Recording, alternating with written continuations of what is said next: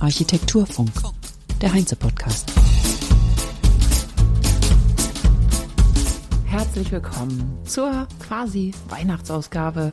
Einen Tag vor Weihnachten 2021 am 23.12. zur 44. Architekturfunk-Episode. Ich sage es immer wieder für Neuzugänge, Neuzuhörerinnen und Hörer. Hier gibt es wöchentlich Beiträge über relevante Architekturthemen, die aus Veranstaltungen von Heinze kommen und die ich hier zusammenfasse. Ich bin Kerstin Kunekatz, Architekturjournalistin und Moderatorin. Ja, heute kommt die vierte Episode zu den alpinen Ansichten, einer Veranstaltung des Südtiroler IDM in Kooperation mit Baunetz und Heinze. Zu Gast waren Ende November in Kurt Touch in Südtirol bedeutende und international erfolgreiche Architektinnen und Architekten der Region sowie Hersteller und Handwerker, die für ihre ja an Perfektion grenzende Arbeit ebenso überregional bekannt sind. Namentlich waren da Juri Pobitzer von Monovolume Architecture und Design, Christian Rottensteiner von Noah, Walter Angonese, Peter Pichler, Armin Pedevilla und Ulla Hell von Plasma Studio und die Firmen Vitralux, Weiko, Auroport, Sanica, Rossin und Zituri. Wir haben die moderne Architektur Südtirols und ihren Bezug zur Tradition besprochen, über Weinarchitektur und Urlaubsarchitektur gesprochen und das Thema Hospitality etwas intensiver beleuchtet, denn Südtirol ist ja ein Besuchermagnet. Da kommen 21,5 Millionen Übernachtungen von Besuchern im Jahr zusammen bei einer Einwohnerzahl von 530.000. Die Gespräche in Südtirol habe ich moderiert. Sie wurden in einem Livestream übertragen. Und zwar waren wir in Kurtatsch, in der Weinkellerei Kurtatsch, 30 Kilometer südlich von Bozen. Nachdem wir in den letzten drei Episoden schon Juri Pobitzer von Monovolume und Christian Rottensteiner von Noah und Walter Angonese und die Firmen Vitralux, Rossin und Weiko gehört haben, hören wir heute Peter Pichler und Sanika. Simon Weber war da.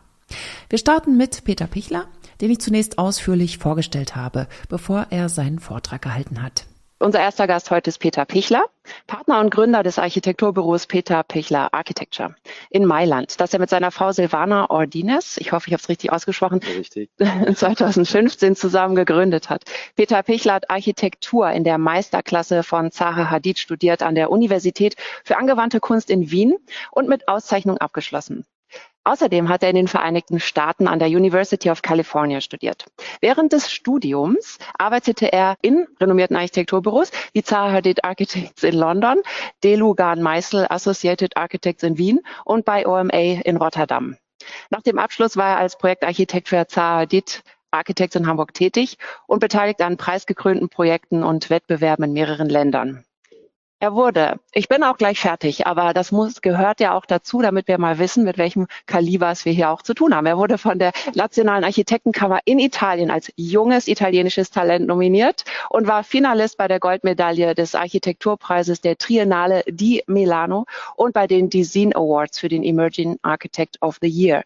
Er ist Gewinner von 40 Under 40 unter den besten aufstrebenden jungen ArchitektInnen und Designern in Europa. Ausgewählt vom Chicago Athenaeum Museum of Architecture. Ja, da bin ich gestolpert über das Athenaeum Museum of Architecture in Chicago, das zusammen mit dem European Center for Architecture Art Design and Urban Studies Peter Pichler auserwählt hatte als einer der Gewinner von 40 Under 40. Peter Pichler hat bei seinem Vortrag einleitend erzählt, wie er zur Architektur gekommen ist und welchen Einfluss der Künstler Walter Pichler, mit dem er verwandt ist und von dem wir letzte Woche schon von Walter Angonese gehört haben, auf ihn persönlich hatte. Walter äh, war äh, leider war der Cousin meines äh, Vaters, ein sehr renommierter Künstler äh, in Österreich, in Wien und im Burgenland. Er war einer der treibenden Kräfte in dieser radikalen Szene, Kunst, Design und Architekturszene in den 60er und 70er Jahren äh, in Wien.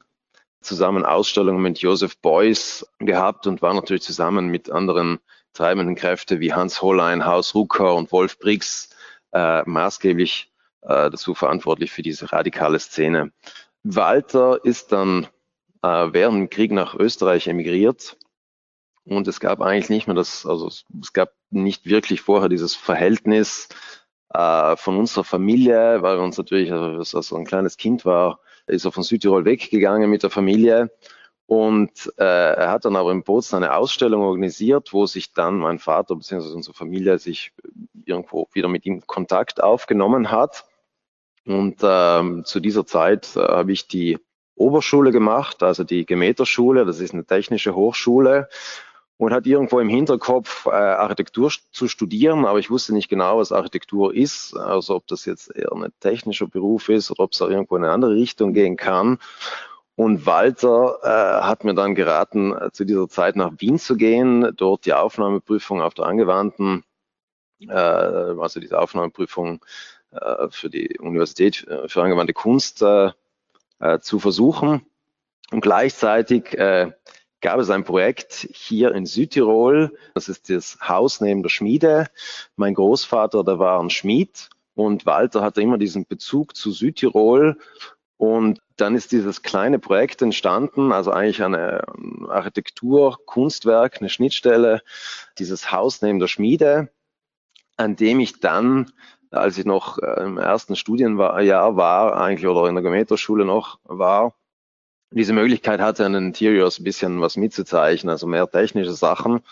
Aber irgendwo äh, durch diese, durch diesen, sag ich mal, minimalen, sag ich mal, diese kleine Hilfe, die ich vielleicht damals war, war das einfach spannend, irgendwie zu sehen, wie so ein Projekt entstehen kann. Und, und äh, also nicht nur eben auf, auf, auf technischer Ebene, natürlich heute denke ich vielleicht ein bisschen, bisschen anders, dass natürlich viele Projekte sicherlich politisch sind und, und die Kreativität irgendwo schon äh, viel kleiner ist, wie man sich vielleicht als Student noch äh, vorstellt.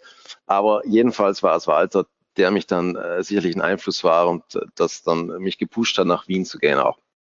Nach dem Studium war ich dann, wie gesagt, einige Jahre im Ausland, äh, habe in, in, in London gearbeitet, äh, war dann eben auch also als im ersten Studienjahr bei, bei, bei Zahadid äh, und im zweiten Studienjahr.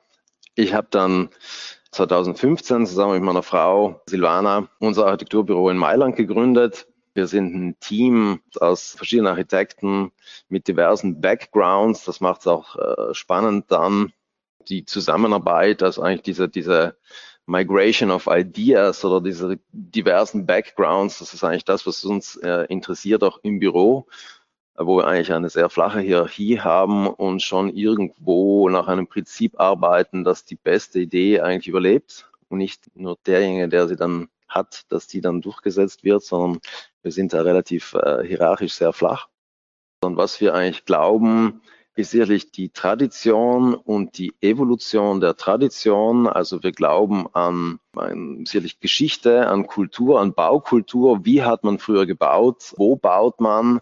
Äh, das sind für uns wesentliche Aspekte im Entwerfen und im, in unserer Architektur. Und wie kann man dieses Geschichtliche aufgreifen und zeitgenössisch interpretieren?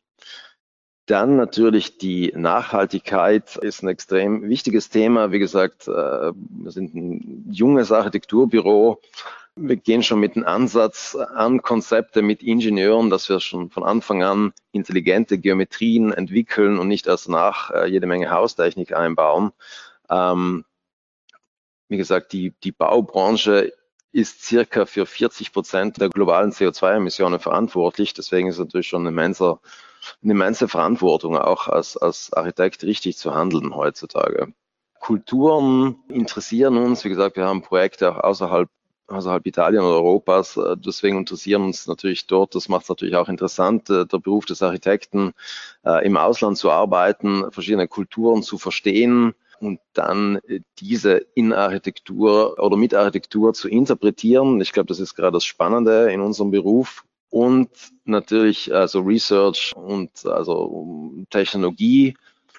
Das ist uns sehr, sehr wichtig. Also wir experimentieren sehr viel im Büro, probieren neue Sachen aus, auch mit Materialien. Also das ist ein, ein sehr, sehr wichtiger Aspekt in unserem Büro. Tradition und die Evolution der Tradition. Nachhaltigkeit und Verantwortung. Kultur, Gesellschaft und Zeitgeist. Und Forschung und Technologie. Ob diese vier Wertekategorien zum Erfolg des jungen Büros geführt haben oder ihr Mut, neue Wege einzuschlagen, das weiß ich nicht. Das Büro ist jedenfalls sehr erfolgreich und international sehr aktiv. Projekte realisieren sie gerade unter anderem in Bologna, wo das Headquarter für Bonfiglioli entsteht. Es gibt außerdem Baustellen in Abu Dhabi und diverse Konzepte und Projekte mit einem eher experimentellen Zugang zum Tourismus. Statt eines klassischen Hotels entwickeln sie zum Beispiel in Kitzbühel die Six Senses Tree Houses oder in den USA die sogenannten Yuna Tree Houses. Das sind Baumhaustypologien, die sie zusammen mit einem Start-up aus Deutschland entwickeln. Außerdem eine Villa am Stienitzsee in Berlin und einen Stadtbaustein mit Mischnutzung in Putbus auf Rügen. Kommen wir zur vernakularen Architektur. Was ist das?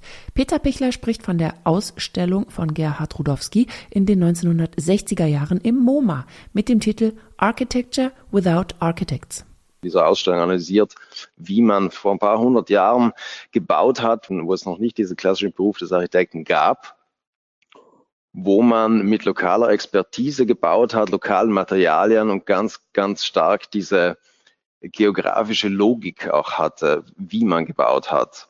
Und das sind Images, die uns interessieren die wir sehr spannend finden, wie, wo und warum man dort in einer gewissen Weise gebaut hat. Also das ist äh, für uns äh, wesentlich. Und als Beispiel für das Reagieren auf die geografische Logik eines Ortes zeigt Peter Pichler die Oberholzberghütte in Obereggen, Südtirol.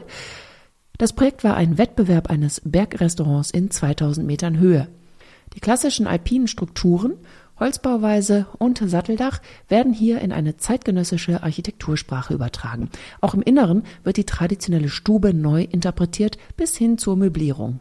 Das Haus hat drei Hauptachsen und wurde mehrfach gedreht im Plan, bis es sich perfekt in die Landschaft einfügt. Es gehe eine Symbiose ein mit der Natur, so Peter Pichler. In Südtirol in der Nähe von Bozen sind die Spiegelhäuser entstanden. Die waren auch viel in der Presse und viel beachtet. Auf der einen Seite verschwinden sie nahezu vollständig durch die Komplettverspiegelung und auf der anderen Seite Richtung Osten öffnen sie sich großzügig.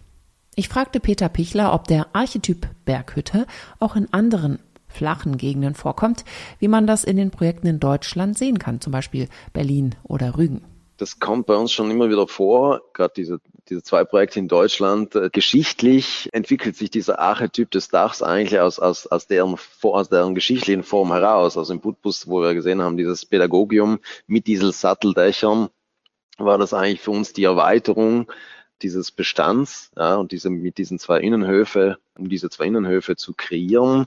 Projekt, was wir gesehen haben in Berlin, Dort gab es ursprünglich eine äh, Fabrikshalle, die eigentlich genau äh, solche eine so eine Satteldachstruktur hat, also wo diese Ziegel produziert wurden.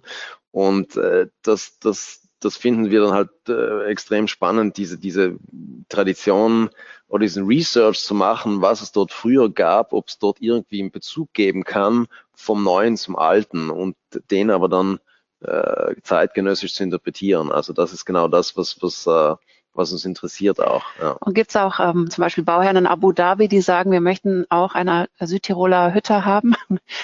Kann ich mir auch vorstellen. Den kriegen sie aber nicht von uns. Ne? also ihr exportiert nicht ja, Südtirol in völlig äh, andere nee, Orte. Nee, das, das, das würden und werden wir nie machen. Ja. Nee, also das, das macht für uns keinen Sinn. Also wie gesagt, äh, für uns ist es wichtig, äh, geografisch das aufzugreifen und eben gerade vielleicht, wo es ein Problem gibt und aus dem Problem Potenzial zu machen. Aus dem Publikum kam die Frage, wie das Büro es geschafft hat, in den ersten Jahren die Bauherren von dem eigenen Verständnis von Architektur, reduzierten Materialien, Einfachheit und Offenheit zu überzeugen. Peter Pichler war amüsiert, denn in den ersten Jahren, die ersten Jahren, äh, uns gibt's ja noch nicht so lange, wir sind, es gibt's eigentlich erst seit sechs Jahren, äh, also seit 2015 haben wir das Büro gegründet. Äh, die ersten Jahre sind natürlich schwierig, also vor allem die ersten ein, zwei Jahre. Bei uns war es so, dass wir äh, Glück hatten, eigentlich am Anfang äh, Bauwettbewerbe zu zu gewinnen und dann hat sich das irgendwo. Da hat der Bauherr quasi dann schon ausgewählt, äh, sich dafür entschieden dann? Der Bauherr hat sich dann natürlich schon im Wettbewerb dafür entschieden, also mit dem, was er gesehen hat. Äh, natürlich muss man den Bauherrn natürlich davon überzeugen, auch im Wettbewerb. Was natürlich äh, immer funktioniert mit einer gewissen Logik und ich glaube, bei uns funktioniert das äh, immer wieder über das Geschichtliche, weil über Design kann man lange diskutieren. Wenn es aber, äh, und ich sage mal auch vielleicht nicht jeder Bauherr hat dieses affine oder dieses Feingefühl für Architektur. Ich glaube, wenn man es ihnen dann aber dem Bauherr erklärt über nochmals über Tradition und Geschichte gewisse Materialien wieder zu verwenden, dann versteht er das und ja. das äh, macht es dann natürlich, glaube ich, einfacher. In dieser Episode liegt der Fokus auf der Person Peter Pichler und der Arbeitsweise seines Büros. Ich empfehle, den gesamten Vortrag anzuschauen, um die Projekte auch zu sehen und mehr darüber zu erfahren. Den Link findet ihr in den Show Notes sowie auch den Link zur Website peterpichler.eu, wo natürlich auch alle Projekte zu sehen sind. Simon Weber kaufmännischer Geschäftsführer von Sanica und Manuel Schnell, Architekt und Gründungspartner im Design- und Architekturbüro Dear Studio aus Meran, haben sich im Gespräch dazugesellt und zu der Firma Sanica gibt es folgende Informationen. Wer sich bei dem Thema Vorfertigung in besonderem Maße professionalisiert hat, das ist die Firma Sanica. Sanica ist ein Südtiroler Firmenunternehmen, das Fertigbäder in Leichtbauweise produziert und sich auf Hochbauprojekte in den Bereichen Hotel, Pflege und Wohnen spezialisiert hat. Gegründet 1975 zunächst als Saniflex kam 1990 schon eine zweite Produktionsstätte hinzu zur Produktion von Bädern in Kreuzfahrtschiffen. Im Jahr 2000 kam eine dritte Produktionsstätte dazu und damit der Eintritt in die Hochbauprojekte. Seit 2015 ist Sanica auf dem Segment oder in dem Segment Premium Hotels aktiv und in diesem Jahr wird eine softwareunterstützte Projektsteuerung eingeführt. Sanica baut Fertigbäder, die als Plug-and-Play-Lösung auf die Baustelle geliefert werden. Sie werden eingesetzt und angeschlossen, fertig. Fertigbad heißt aber nicht, dass man aus einem Katalog ein fertiges Bad aussucht. Im Gegenteil. Die Bäder werden immer individuell gefertigt. Der Gestaltungsspielraum für die Architekten ist also genauso groß wie bei einer herkömmlichen Bauweise. Trotzdem ist eine Serienanfertigung möglich, was im Hotelbau, in Krankenhäusern und bei Studenten oder Pflegeheimen interessant ist. Was sind noch die Vor- und auch die Nachteile der Vorfertigung von Bädern? habe ich Simon Weber gefragt. Ich denke, Nachteil ist einer, man muss sich, äh, es ist kein Nachteil, es ist kein Vorteil, man muss sich schon im Vorfeld sehr viele Gedanken machen, wie man ein Bau zum Beispiel oder eine generell eine Vorfertigung, wie man es planen möchte, wie das Ganze ablaufen soll, weil die Vorfertigung hat ja den Vorteil, dass man auf der Baustelle sehr schnell ist und sehr viel Zeit reduzieren kann. Aber man muss sich halt einen gewissen Zeitraum vorher schon Gedanken machen, wie man das Ganze umsetzen möchte und dann äh, sich natürlich auch fokussieren können. Und das ist für, eine, für den einen leichter, für den anderen vielleicht tut sich da ein bisschen schwerer. Aber ich denke, der Architekt in, in, in dem Sinn ist da ein Profi, der kann damit zurecht. Es ist vielleicht eher dann manchmal der Investor oder der Bauherr selber, der sich mit dieser Idee anfreunden muss. Und habt ihr selber Nachteile dadurch, dass der Transport vielleicht von diesen Elementen schwieriger ist oder dass ihr einen großen Lagerraum braucht, um die ähm, Elemente oder Einheiten zu lagern? Nein, es ist eigentlich bei uns so, äh, dass die äh, Lieferungen just in time erfolgen. Also es sind also. auch nicht äh, 100 Bäder an einem Tag zu liefern, sondern entsprechend dem Bauvorschnitt, äh, Fortschritt laufen wir voran und produzieren just in time, äh, versuchen auch die Transporte so zu takten. Natürlich kann am Weg immer was sein. Äh, das kann aber auch bei einer anderen Palette mit Baumaterial sein, die auf der Baustelle ankommen muss. Haben aber im Grunde, äh, man muss sagen, wir arbeiten von wir haben ein, ein Spitalsprojekt in Dublin und wir haben ein Spitalsprojekt in Catania gebaut und also auf große Distanzen und haben eigentlich da durchwegs gute Erfahrungen gemacht. Es ist halt natürlich eine logistische Herausforderung, die wir natürlich auch versuchen mit einem Projektmanager und einer guten Beratung äh, dem Kunden, dem Architekten gegenüber so gut wie möglich abzufedern. Für das Hotel Rudolf von Dear Studio hat Sanika die Bäder für die 82 Zimmer hergestellt. Manuel schnell erklärt, dass das Haus die Geländesprünge nützt, um sich harmonisch in die Landschaft einzubetten. Ähnlich behutsam, wie wir das bei Peter Pichler schon gehört haben. Hier wurde ein Volumen von 23.000 Kubikmeter in 32 Wochen gebaut. Wahnsinn, wie das in Südtirol immer klappt. Im Hotelsektor vor allem, wo die Bauzeit wahnsinnig kurz ist.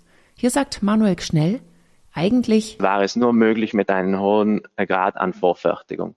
Und das heißt, das ganze Hotel ist in Betonfertigteile realisiert worden, ist auch so geplant worden.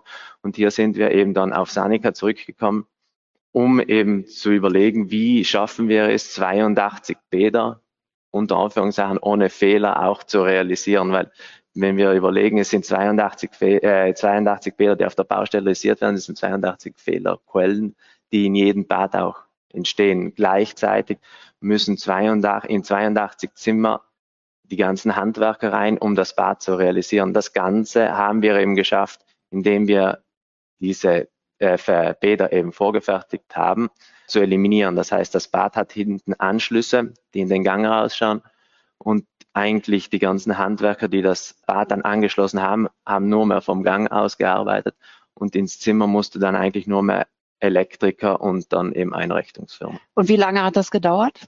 82 ja. Bilder reinzusetzen? Nee, das äh, eben, wie äh, Simon vorher schon gesagt hat, das ist eben, war eigentlich genau getaktet. Es war auf die Stunde getaktet, wann die Bilder ankommen und wann sie reingesetzt werden. Und sie mussten immer reingesetzt werden, bevor die Decke raufkam. Und meistens war das so, dass die Wände die Nacht montiert wurden, übertags dann die Stunde genau getaktet war, wann die Bäder gekommen sind, die dann reingesetzt worden sind und gleich darauf die Decke drauf. Also eben, es ist dann Stock für Stock eben weitergegangen. Insgesamt, ja, haben wir zwei Wochen pro Stock. Sagen wir, das Untergeschoss und Erdgeschoss waren wir etwas längsamer, weil sie nicht so modular waren. Alles, was dann in den oberen Stockwerken war, war recht modular. Wie gelingt es denn, dass die Qualität bei einem derartigen Tempo nicht leidet? Hier ist die Serienproduktion ein Vorteil, sagt Simon Weber. Wir können einfach in der Halle produzieren unter atmosphärischen und äh, arbeitstechnischen Bedingungen, die das ganze ja gleich sind. Und dadurch schafft man es halt, viele Details viel besser herauszuarbeiten und dann zum Schluss eine Qualität hinzustellen, die du, wenn du unter Zeitdruck baust, dich auch sehr schwer tust, in Serie darzustellen. In der eigenen Halle wird in Ruhe an den Detaillösungen gearbeitet, bevor in einem schnellen Tempo viel produziert wird. Das ist das Geheimnis. Bäder gab es insgesamt äh, vier verschiedene Typologien. Diese vier verschiedenen Typologien haben wir eben mal dann gezeichnet, haben dann ein Bad uns eins zu eins bei Sanica dann auch angeschaut. Das war eben auch sehr hilfreich, weil Gleichzeitig konnte auch der Bauherr mitgehen und auch die Installationsfirma, die dann die Anschlüsse in den verschiedenen Gängen dann realisiert hat. Und auch dort haben wir eben schon einige Fehler oder einige Verbesserungen vorgenommen. Und äh, das hat natürlich dann eben geholfen. Geplant wurde übrigens alles in BIM. Hohe Qualität in Serie.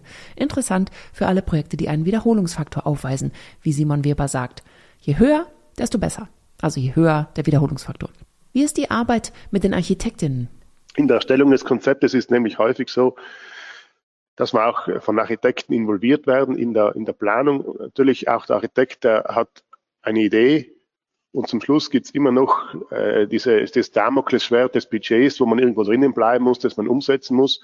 Und da ist diese, diese Zusammenarbeit zwischen den ausführenden Betrieben und, und dem Planer sehr wichtig, um auch zu, zu schaffen, diese Schnittstelle zwischen, so soll es zum Schluss aussehen, es soll diese Qualität haben, aber es soll halt auch optimiert sein, dass es auch in ein Gesamtbudget äh, von einem Hotelprojekt oder von einem anderen Studentenheim oder Pflegeheimprojekt halt hineinpasst, dass man auch diese, diese Quadratur des Kreises manchmal sehr gut zusammenbringt. Ich denke, da, wenn Industrie und Planer gut zusammenarbeiten, äh, ist es eine sehr gute Symbiose. Da haben wir wieder das Wort Symbiose, ein Idealzustand, wenn die Gewerke nicht alle im Bad rumwerkeln müssen auf der Baustelle, werden Fehlerquellen reduziert. Ein weiterer und großer Vorteil der Produktion vorab. Und die Bäder werden als Pakete in Nylon verpackt und die Gläser geschützt durch USB-Platten an die Baustelle geliefert. Sanika baut seit vielen Jahren im deutschsprachigen Raum und kennt sich mit Normen international gut aus.